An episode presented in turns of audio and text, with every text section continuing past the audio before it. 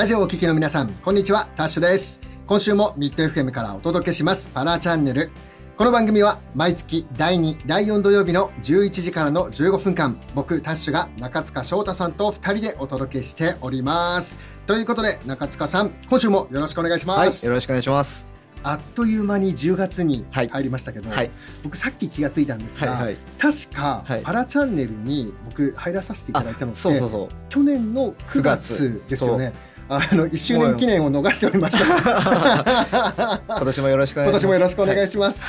ね、あのこの1年で僕もいろいろ新しいこう知識を得ることができて、あの本当にあの嬉しいんですけども、この先もねいろんなゲストの方にこういろいろ教えていただきながら、こういろんな情報をね発信できたらとそうですね。思っておりますので、はい真面目に頑張っていきたいとはい、思います。頑張りましょう。頑張りましょう。よろしくお願いいたします。さあということで、えー早速今週のゲストの方にご登場いただきたいと思いますが、えーまずは自己紹介からお願いできますか。はい、えー、就労移行支援事業所ジョブズカレッジで働いております石橋と申しますよろしくお願いいたしますよろしくお願いします。石橋さんよろしくお願いしおます。願いしますジョブズカレッジということなんですけども日本福祉、えー協議機構と言いますと中塚さん、はい。グラニーさんのそうですね。件ではい。えーご登場いただいてるんですけども、えー石橋さんはその中でジョブズカレッジというところに在籍されてるる。はい、うんそうでとすいうことなんですね。えこのジョブズカレッジってどんなところなんですか？はい、えー、去年ですね8月に開所いたしました就労移行支援事業所、えー、また自立訓練の事業所も営業して行っておりますでえー18歳以降の障害のある方たちが、えー社会で活躍する力を作るための4年生として福祉型のカレッジとして、えーやってるといった形でえージョブズカレッジといった大学といった名前がついてやってる状態ですね。はいはいはいはい。そうか4年だからカレッジはいっていうことなんですね。なんかあの名前からいくともう学校っていうイメージが、ね。はい。はいはい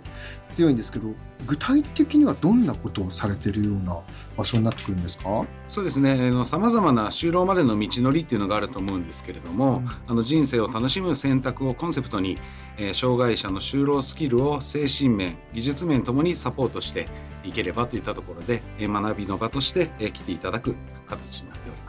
うーんなるほど。そこで、えっと、石橋さんの、えっと、立ち位置としてはどういった感じになるんですか？はい、私は、えー障害者の方々のえー個別支援計画書を作らさせていただいておりまして、はいえーその人がどのようなえー計画でえーどのように就職までの道のりを歩んでいくかっていったのを考えるお仕事として、えーお手伝いさせていただいている状態ですね。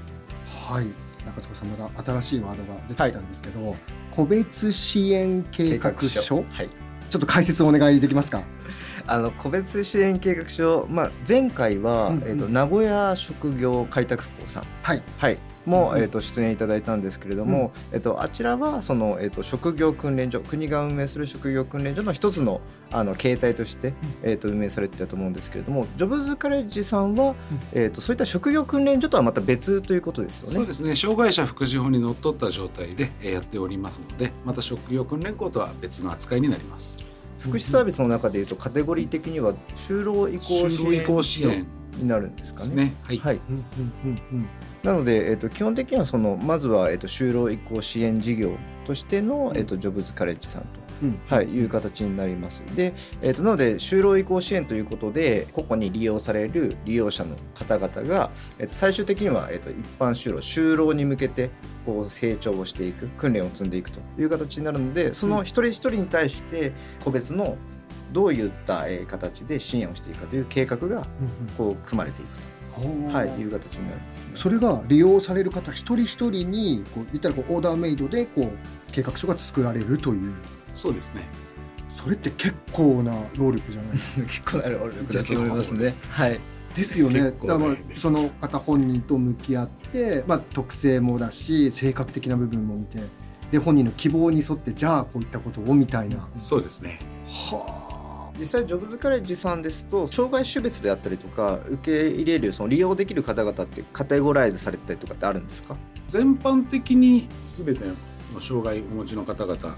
おられますので、まあ、精神疾患をお持ちの方もいらっしゃれば知的、えー療育手帳をお持ちの方もいらっしゃいますし、まあ、身体障害の方も当然いらっしゃいますのでどこにカテゴライズされるかっていうのはないですけれども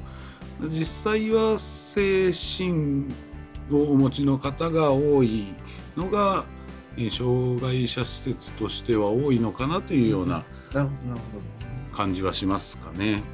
そうするとその就労移行支援によってもかなりそう個々に特性が違うと思うんですけれども、あのそういった部分で言うとより障害種別問わず受け入れてるということは、えっと逆に管理者の方々になん幅広い知識であったり専門性というのが求められるのかなとか勝手にこう思ってたりするんですけども、うん実際どうどうなんですかねねあの私にどれぐらい知識あるのかっていうのは正直微妙かもしれませんけれども本当にいろいろな方がいらっしゃるので当然その方にとって正しい選択ができるかどうかっていうのは都度確認しながら行っていかなければいけませんし、まあ、自分がやったことが必ずしも正しいとは、ね、言えないこともあるんですけれどもスタッフもたくさんいますので、まあ、スタッフのいろんな視点からの支援で正解を導き出していければいいかなというふうには思ってます。ただあの正解っていうのは本当にないので、うんうんうん毎毎回手探りなことのが多いですね。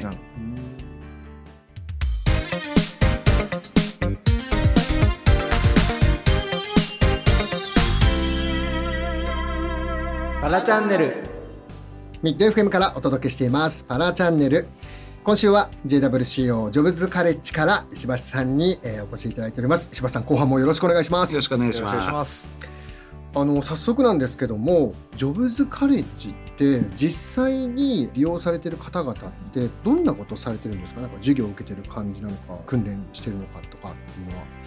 そうですね。メインではあの授業を午前中午後と、え2回にわたって、えー講義を行わさせていただいてまして、さまざまなその仕事に関係する事柄。サービス業のお話であったり、まあ、産業の話であったりと。あとはあのメンタル的なところも視野に入れてあのヘルスケアであるとかそういったお話とかの講義をやっている形ですかね。はい。その訓練の内容っていうのはその前半でお伺いしたその計画書に基づいて決まってくる感じですか？そうですね。ただあのやはり個人個人の自主性を重きを置いてやってるのが現状ですかね。うーんじゃあ自主性に重きを置いてっていうと結構なんかこう盛り上がってる雰囲気というか、うんうんうん和気あいワイワイしてるような雰囲気になるんですか？そうですね。生徒さんたち同士で、えーお話しして盛り上がってる時とかも当然ありますし、まあ、ジョブズカレッジって言ってカレッジという名を付けてるだけあってあの本当に大学のキャンパスライフを楽しんでいただけるような、そういった形でやってるのかなっていうふうには思いますけれど。はいはいはいどうですか？石橋さんから見てそのジョブズカレッジの雰囲気って。そうですね。皆さん楽しそうに来てくださってますしあの講義の時間以外の時間とかでも最初は終わったらすぐ帰るのかなとかも思ったんですけど最後まで。10時から16時といった形でやってるんですけれども、い。本当にギリギリまであの皆さん残ってたりするので。あの講義自体が終わった後の自由時間でもいろいろ自分たちで調べ物したり動画編集であるとか、そういった方々もいらっしゃるので、座学だけじゃなくて本当に自習する方も増えてきててあの楽しくやってくださってるなというふうに思います。これってそのカレッジっていう名前なので、うん。なんかこう勝手に若い人たちばっかりなのかなとかっていう想像をしていたんですけど。そんなイメージでした。実際ってこう通われてる方ってどうなんですか？そうですね。おっしゃられたように223ぐらいまでかなっていうようなイメージもありますけど、上ですと本当に50代60代の方までいらっしゃいますので18歳から65歳の方までが通うことができるといったものになりますね。まあ、よく大学の例えば就活だとあの4年生になってから就職活動するじゃないですか、い。みたいなイメージなのか通いながら、えっと、1年目からこう就職活動していく人はしていくんですか？そうですね。あの働きたい人は本当に早く働きたいただあの働くことができなくなってしまったから来てるっていうようなケースがあるので、まあ、そのあたりのメンタルケアなども含めて、えー時間はかかってしまうのかもしれませんしそこはその方々によって違うんですけれど、まあ、早い方ですと本当に1ヶ月2ヶ月の時点でもう次の仕事を見つけていきたいっていうような意欲的な方も中にはいらっしゃいますね。なんかそういったのってそういうのも含めて個別支援計画書の中に盛り込まれてるっていう形なんですか？そうですね。3ヶ月スパン、えー長期目標ですと6ヶ月などの目標を立てた上で行っているので、ことを制してはいけないんですけれども、うんうんまあ、本人本人のやる気をやっぱり優先させれるようなそういったプランニングができればというところですね。そうすると例えば今の話を聞いていく中でちょっとジョブズカレッジに興味があるなっていう人たちは、えっと、どうやって、えっと、入校すればいいんですか？随時受付されてるんですかね？そうですね。あの学校というイメージで言うと4月とか、うんうん、海外ですと9月とかからのスタートのイメージですけど、うんうん、ジョブズカレッジはいつからでも大丈夫です。なのであのまずは見学や体験などの利用ができますのであのぜひ来ていただければというふうには思います。どういったカリキュラムがあるのか実際に体験できるだけでなくてあの授業所に通う仲間であるとかスタッフの雰囲気なども確認することができるので、えー、ぜひ問い合わせいただければと思いますね。インターネットで検索するときは、ジョブズカレッジとか、ジョブカレーとかで